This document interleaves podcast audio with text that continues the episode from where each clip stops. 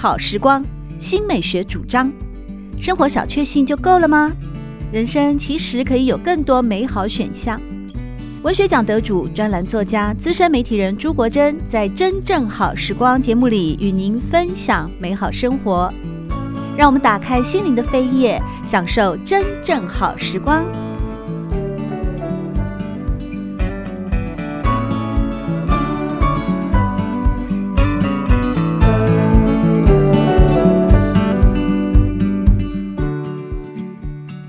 朋友们好，我是朱国珍。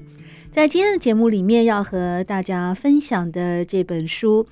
是有法国父母最信任的育儿专家之称的冯斯瓦兹多尔多他所著作的《孩子说不才会去做》，希望能够让育儿专家来协助父母亲们听懂孩子的语言。冯斯瓦兹多尔多。这本书呢，其实著作的时间非常的早啊，那是在一九七六年的八月，他接到了法国公共综合电台的台长邀请，希望能够开设一个专门帮助父母亲啊来教养孩子的一个节目，而节目名称就叫做《当孩子出现》。其实一开始的时候啊，多尔多他是拒绝的。因为他认为，光是透过一个节目，很难去探究清楚家庭教育问题背后许多没有被意识到的因素。但是电台的台长哦，他的诚意呢，打动了多尔多，也因此呢，多尔多后来就开设了这个节目。他开设这个节目最主要的用意呢，也就是希望能够帮助大家哦。有没有一些最妥善的方法，可以来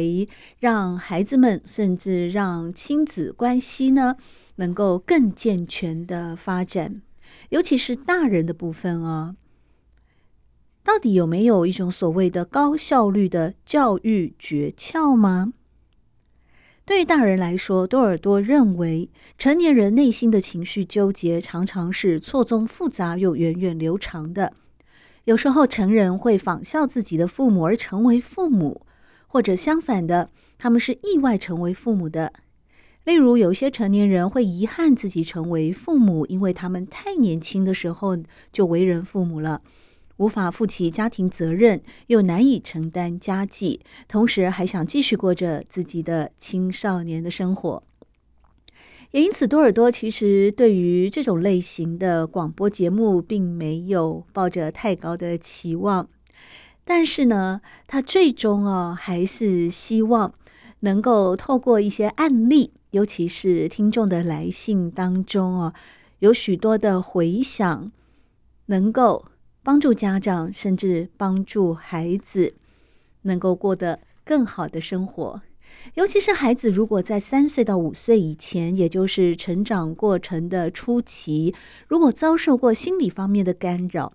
日后入学与同龄的孩子互动的时候呢，也有可能会表现得完全无法感觉到安全和快乐。如果这个时候才发现孩子有问题呢，那也许已经有些太晚了。因此，多尔多在这本书的前言里面特别提到。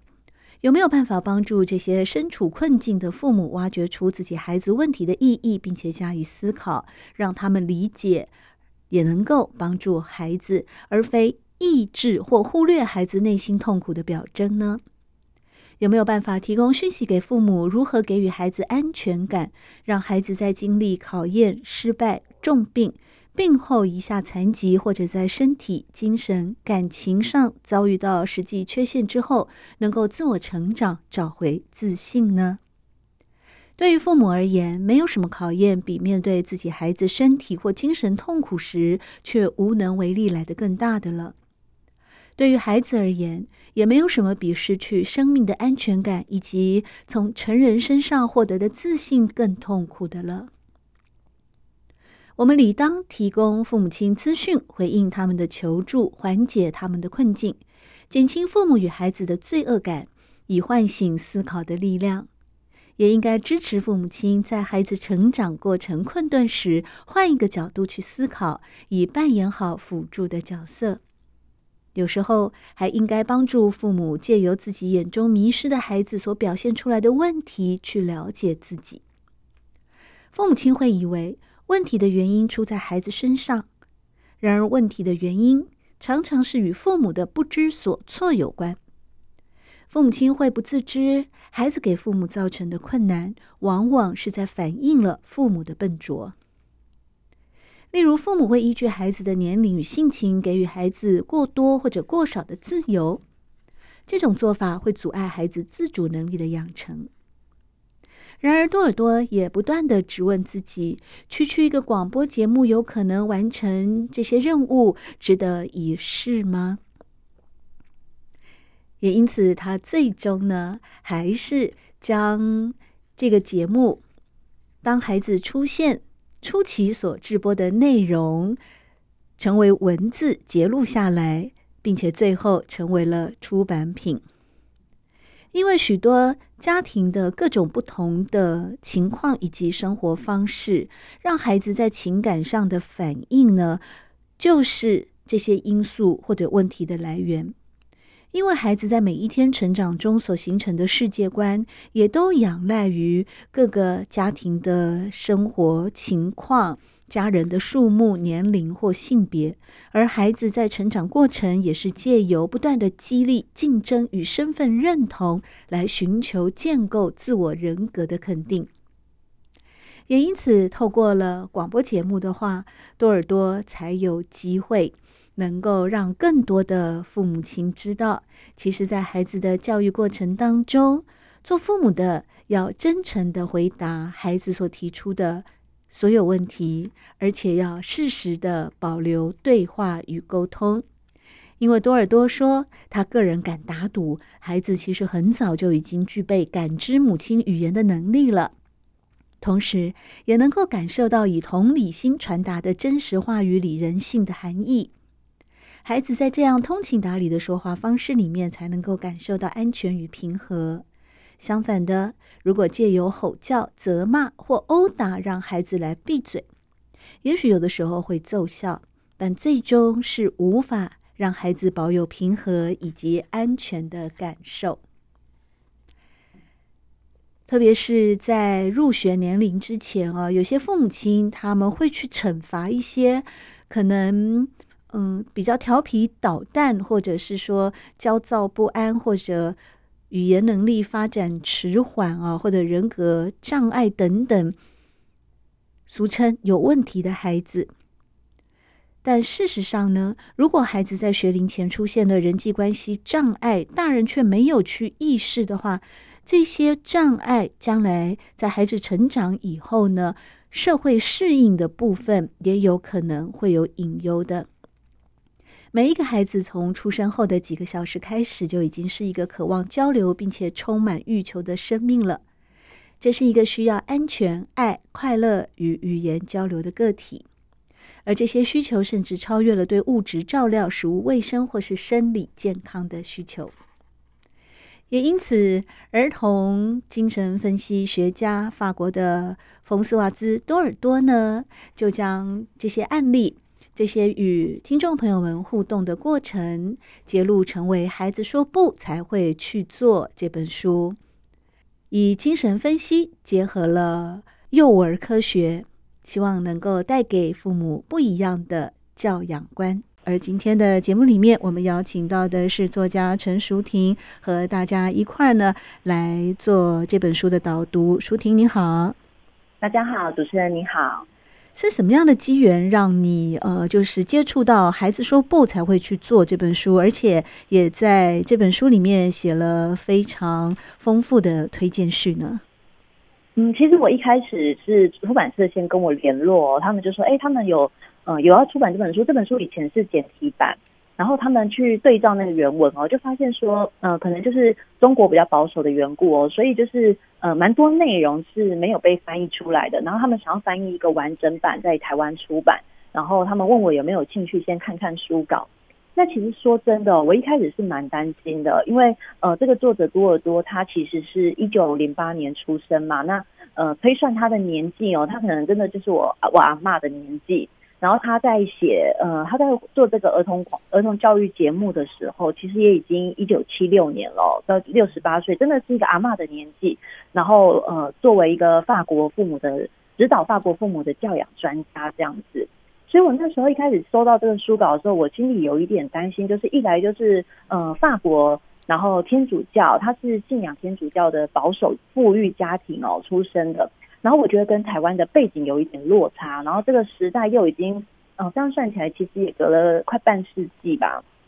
我也会想说，哎，台湾的读者有办法接受吗？但我那时候还是想说，我觉得出版社会特地选中这本书，一定有它的道理哦，所以我还是有把整本书仔细的读完哦。然后我就完全可以理解出版社的用心哎，因为呃有好多地方哦，就是我现在在看，我还是觉得非常的进步，而且会觉得这个作者是非常理解爸妈的焦虑，非常多的教养问题，就是呃如果你看比较现在市面上常见的教养书哦，常常会是以。嗯，指导爸妈，或者是会告诉你哦，男孩子要怎么教啊，女孩要怎么教啊，零到六岁怎么教啊，六到十二岁要怎么教，就是很喜欢把孩子归类哦，分类，然后让爸爸妈妈觉得说，哎，我好像就是应该要这么做啊，然后才能够把孩子教到最好哦。但是多尔多他的想法很特别哦，他其实是一直在鼓励爸妈放下你们的焦虑，然后呃，不要想去控制小孩。其实爸爸妈妈会焦虑，都是因为你太想要控制小孩了，然后你太心急了，然后你太没有，你可能没有看到小孩的特殊点，当然你就会看不到你自己身为父母的特殊点哦。所以每个孩子都是特别的，那每一个家庭也是独一无二，所以你也会有最适合你的教养方式。那没有人可以评论你的对错。所以我觉得就这一点来看，真的是会让现代爸妈蛮松一口气的。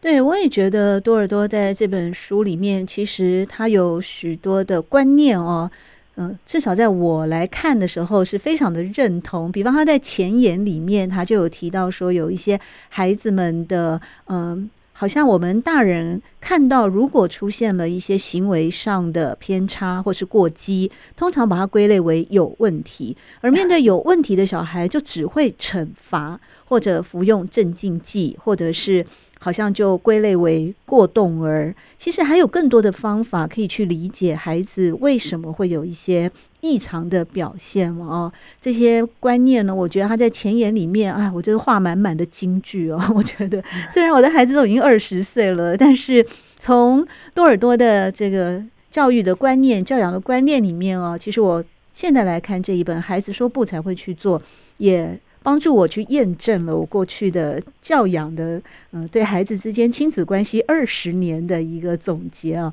不过刚才呢，舒婷有跟大家提到说，好像虽然这个，嗯、冯斯瓦兹多尔多他出生于一九零八年啊，然后过世于一九八八年，也就是说，我们现在看起来是上个世纪的一个教养专家，但我觉得他有些观念很新哎，例如他在书里面，他其实就有提到说，他认为呢。母亲是应该有育儿母职薪资，他好像 对我真的觉得是一个非常前卫的想法哦，在当时真的是非常的难的，因为我们有仇的，嗯、呃，有仇的家务家务概念，其实真的是这几年台湾才比较有人在讲的，对不对？对。但是你就会想，哇，他竟然可以在半世纪以前就提出，就觉得好厉害哦，非常佩服。对呀、而且他不断的好像透过了嗯广播节目也好，或者是他个人的演讲也好啊，嗯，他都希望说当时的法国国家的立法政策能够讨论育儿母职薪资，能够给予全职的家庭主妇一份。育儿薪资就是要有薪水，但是这项提案从来没有通过，反而是另外一个叫做家庭补助津贴，在法国是从一九三二年一直实行到今天，所以感觉法国人好像还是觉得，嗯，教养是父母亲共同的责任哦，所以他会给你一个家庭的津贴，但是他不会针对母亲，尤其是很多的母亲，书里面也有提到，为了孩子的成长，甚至把工作都辞掉了。因为你不可能两个人都跑出去外面工作，孩子要去托儿所，要托人家照顾，形成隔代教养的问题。但是，嗯，在在法国政府来说，他们还是觉得，嗯，妈妈辞职在家工作是你的选择吧？是不是？我觉得呃，我觉得这真的就是一个时代背景哦。就是如果呃读者有在读有看过这本书的话，可能。最对这本书里面最大的疑问，可能就是我们刚刚提到的这个关于性别的一些性别政策哦。你可能会觉得，嗯，现在来看好像已经不是这样讨论了。为什么作者在书里面还是这样写？那这个时候我都会提醒读者，就是你你不要，我们看每一本书，你都要记得它的时代背景哦。还有就是呃，作者他自己的可能一些生命历程。那当然，这个作者是一个非常成功的职业妇女。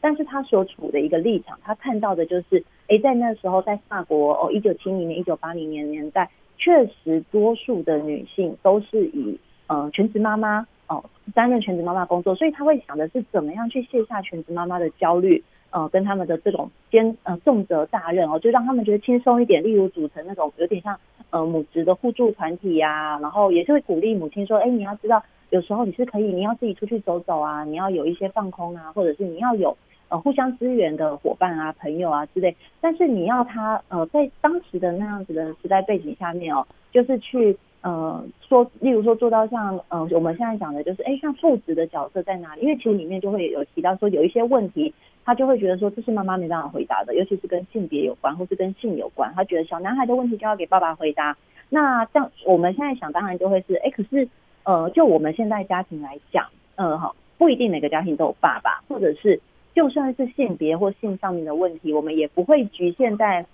爸爸妈妈的生理性别，就觉得说，哎，我妈妈我是妈妈，我都不能讲小孩的问小孩关于性的困惑嘛。我们都会觉得我们是全家都可以来讨论的，所以当然还是会有一点这样子的落差。可是我觉得，除了在这样关于就是因为时代造成的一个性跟性别的落差之外，嗯、其他他的想法我都觉得是蛮进步的。我可以举一个例子吗？就是。呃，像他在讲关于宝宝的性别这一点哦，我我自己很喜欢这一段，因为你们知道，就是嗯、大家都非常喜欢问妈妈肚子里的宝宝是什么性别。那有时候我们都会觉得，哎，男生很好啊。那现在当然比较有意思哦，就算妈妈怀的是女孩子，我们也会说啊，女儿很贴心啊，女儿就是很好啊。可是我我其实常常在想，不知道那个孕妇。他听在耳朵里面的想法会是什么呢？那多尔多他在这本书里面写了一段，我就觉得非常非常的喜欢哦。他就是提醒妈妈哦，说当你第一次把宝宝抱在怀里的时候，你现在讲的话是很重要的哦。你要跟宝宝说，我们早就在等你了。然后也许你听过我们呃曾经说希望生另外一个性别的孩子，可是我们现在很高兴你就是这个性别，而且我们就是在等你来。就当然，呃，有些人会觉得说小宝宝听不懂，你干嘛讲这几句话，好像自己在宣誓什么的。可是就多尔多他的立场哦，他是真的站在一个儿童本位的立场，去相信小孩是会记得刚出生的人怎么对待他。那包括呃刚出生他听到的那几句话，所以也他不是要大人跟小孩做一些什么长篇大论的教育哦，而是要让大人自己说出这句话，然后呢让。大人自己做好心理准备哦，就是从孩子出生的那一刻，你就要好好跟婴儿说话，而且要正向的说话，然后把他们当做一个未来的独立个体哦，而不是把他们当做那种布偶的小玩具啊。然后有时候还会故意开玩笑说：“哎呦，我以为你是女的，我才生你，或者说哦，我就是生不到男的才会生到你。”然后。有，其实小孩随着呃年纪慢慢长大，他们是听得懂这样的话的。所以多尔多他的想法很单很单纯，就是你要在宝宝出生的第一天就尊重他。我觉得真的是非常厉害的想法。对，因为多尔多在书里面有提到说，子宫里面的音效是非常好的，尤其呢是接近母亲怀孕末期的时候，胎儿可以听到所有的声音啊。只是出生以后，各种声响突然变得更为鲜明了。就在那一篇，我们早就在等你了，孩子终于出生这里面啊，所以他认为孩子一出生的时候，应该立刻听到母亲抑扬顿挫、熟悉的语调。他认为这个很重要，所以这一段其实也让我回想二十年前我的儿子刚出生的时候，我到底有没有跟他说了些什么？真的很有趣哦。而且他也提到说，有些孩子甚至记得刚出生时周围的人最初说的几句话。哦，这个我打算下次见到儿子的时候要来问他一下啊，因为我儿子现在在住校啊，所以在这本书里面看到非常多有趣的观点，我就无法来立刻的验证。但是这一段我相信。呃，也是可以提供给目前正在孕期中的父母亲作为一个参考的指标。刚才呢，舒婷有提到说，嗯、这位法国的儿童精神分析学家多尔多在这本书里面呢，孩子说不才会去做，有一些观念比较保守。我确实也发现了，因为他很多时候哦，都会将父亲母亲一块儿来提出来讨论。呃其实现在非常多的家庭的组合啊，像是单亲啊，或者是多元啊，有的时候像我自己作为一个单亲母亲，就必须要承担母兼父职的啊一些功能。但是我相信，对于大多数的家长来说啊，在这本书里面也有非常多正面而且很健康的帮助。比方，就算是新生儿刚刚出生的时候。他在那几个小时就是一个渴望交流并且充满欲求的生命，而更重要的关键，这个欲求需求是安全、爱、快乐和语言交流的个体。因此，我发现多尔多经常在文章里面鼓励大家，其实做父母亲的应该要经常跟孩子对话，是吗？对，然后，嗯，他其实也蛮反对，就是，呃，我觉得他应该就是蛮反对让小孩一直哭，哭到累的这种。做法啦，因为当然，就是我们已经当当过爸妈的人，大概其实都会知道，就是呃，台湾对于教养有一点像是分亲密派啊、百岁派啊，或者还有各式各样的派哦。派怎么有那么多派？欸、你没有听过吗？你没有听过吗？就是亲密派、百岁派，就是呃，有一派的爸爸妈妈是比较认为孩子是可以自己学习独立的哦，所以他可能就会说，哎、欸，让小孩哭个十五分钟，哦、呃，可可能原本十五分钟，然后渐渐二十分钟，渐渐到三十分钟，只要你确保他安全，然后让小孩是。哎，知道这样哭也是没有用的哦。然后，嗯、他就会渐渐学习到不要用哭来表达，这是一派父母。但是也有一外一另外一派父母是，呃，觉得我觉得他就是多尔多的想法，就是小孩不应该得不到回应。所以当小孩有需求，小孩只能用哭来表达，你应该要去回应他，然后要跟他说话，要让他看到你的表情哦。他其实很强调，呃，婴儿的视线其实很反，对不对？所以他要看到爸爸妈妈的表情，听到爸爸妈妈说的话，然后感受到被抱，然后轻轻的摇晃。其实。我真的觉得多尔多对婴儿好温柔，他就绝对不是百岁派的哦。那百岁派，那个百岁派，这这就是一个教养的派别，就是如果读的听众有兴趣可以查查，就是一百岁的百岁哦，那就是、哦、真的、哦呃。对对对，就是比较强调，就是小孩是这样讲，可能有点不好意思啊。其实呃，直接讲就是小孩是可以被训练的。那但是我自己其实非常的困惑，因为刚好我有两个小孩，我第一个孩子我就真的是照书养哦，就有一点走百岁派。然后我那时候真的就是在婴儿床旁边，一听到他一直哭一直哭，然后我就想，可是百岁派的书上面写说，再坚持一下，他会越哭越小声，或者是他明天就会哭的时间缩短了，有一天他就会睡过夜，他就知道不用哭了，哭了也没有用。可是我另外一方面又想说，天哪，他才刚来到这个世界，我就让他知道哭了也没有用，这样真的好吗？那后来一个月后，不到一个月我就放弃了，我就变成完全亲密派。那到第二个宝宝，我就是全亲密派，我就几乎没有分开，我就。背着他做所有的事情，那我自己当然也不能说哪一种教养法就是有什么后遗症。可是我自己其实是现在非常舍不得我曾经让一个婴儿一直哭的这件事情哦。那只要我朋友像我生小孩哦，或是说、呃，就是呃家人啊、朋友啊、亲戚啊，他们现在有宝宝，然后他们都会想说，哎，会不会把宝宝抱到呃宠坏嘛？大家都会这样讲，然后我都会跟他说不会，小孩是不会被爱坏的。你只要是因为你是爱他，你是。一直抱着他，一直疼他，小孩是有满满的安全感，然后他会知道，哎，你妈妈能够接到他的讯息，然后他丢球，妈妈会收到，所以小孩学到的是这个，而不是学到说，嗯、呃，我的表达是我的传达没有办法被接收到，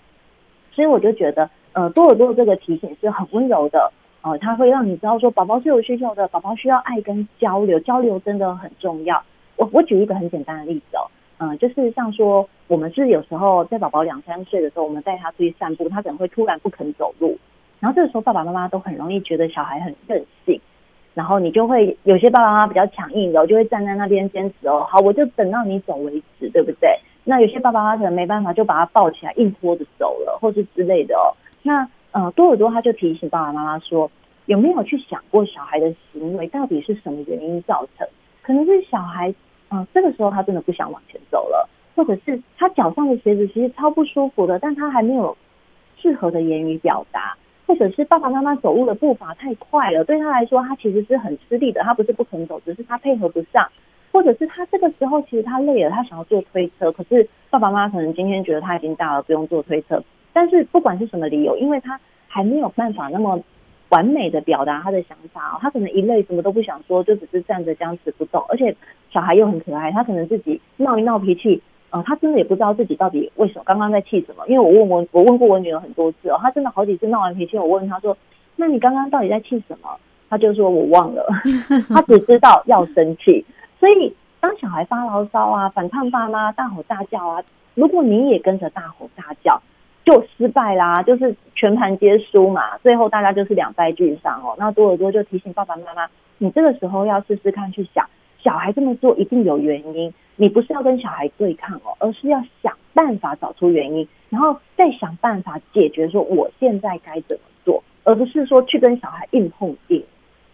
对。多尔多说的非常有道理哦。那刚才淑婷分享的那个经验，刚好最近出版一本新书《Dear 小壮丁，手牵手一起走》，其实讲亲爱的小壮丁就是我的儿子哦。在教养的过程当中哦，嗯、我其实是把你刚才说的那两派加起来除以二，哎，怎么说呢？哦、真的，对，就是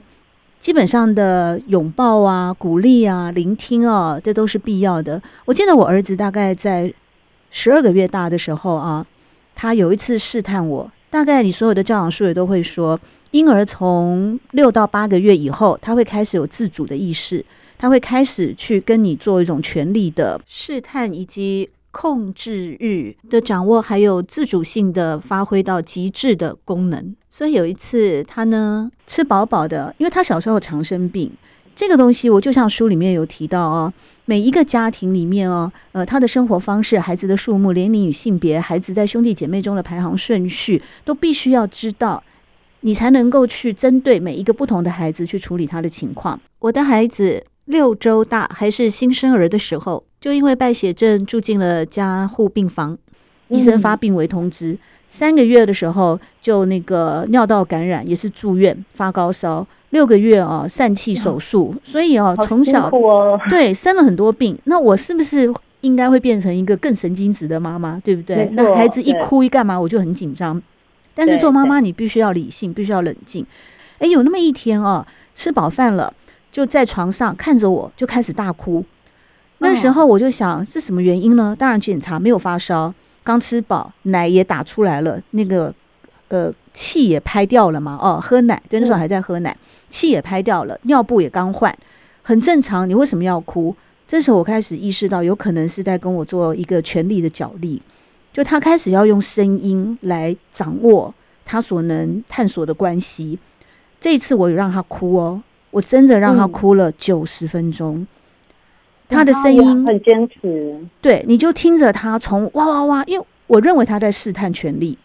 就是他开始有一些自我的意识了，他已经不是更 baby 的时候，只要温暖，只要抱，只要有奶，他的哭声就前面他跟你用尽洪荒之力在哭哦，因为他觉得怎么可能你不来，你怎么可能这样？后来一个小时他开始没有力气了，你知道，大概到七八十分钟他就慢慢淡淡淡淡到九十分钟自己停止了。停止了，然后我去看他，一样也没发烧，也没干嘛，也没胀气，什么都好好的，他就自己坐起来了。那一次以后，我告诉你，这辈子他没有哭过了，他再也不用哭来跟我作为一种权力的交换或权力的控制。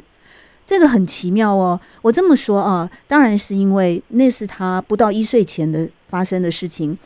我再讲到现在二十岁了，他念大学二年级。前一阵子啊，也不过就是上个礼拜，我很关心他。我说：“哎，你念大学的时候，不是有说你要做到两件事吗？第一个就是所有的学分都要成功拿到，因为他不是学霸哦。我的孩子就是健康、正直、善良的长大。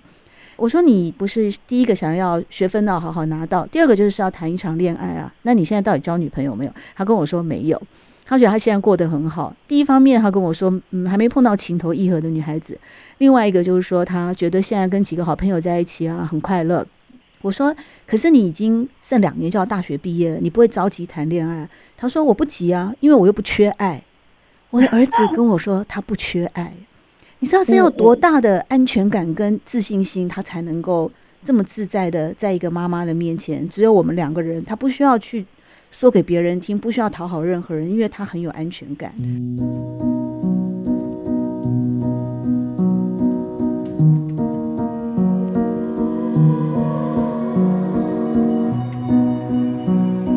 真正好时光每个星期六早上八点钟到九点钟，在汉声广播电台全国联播网播出。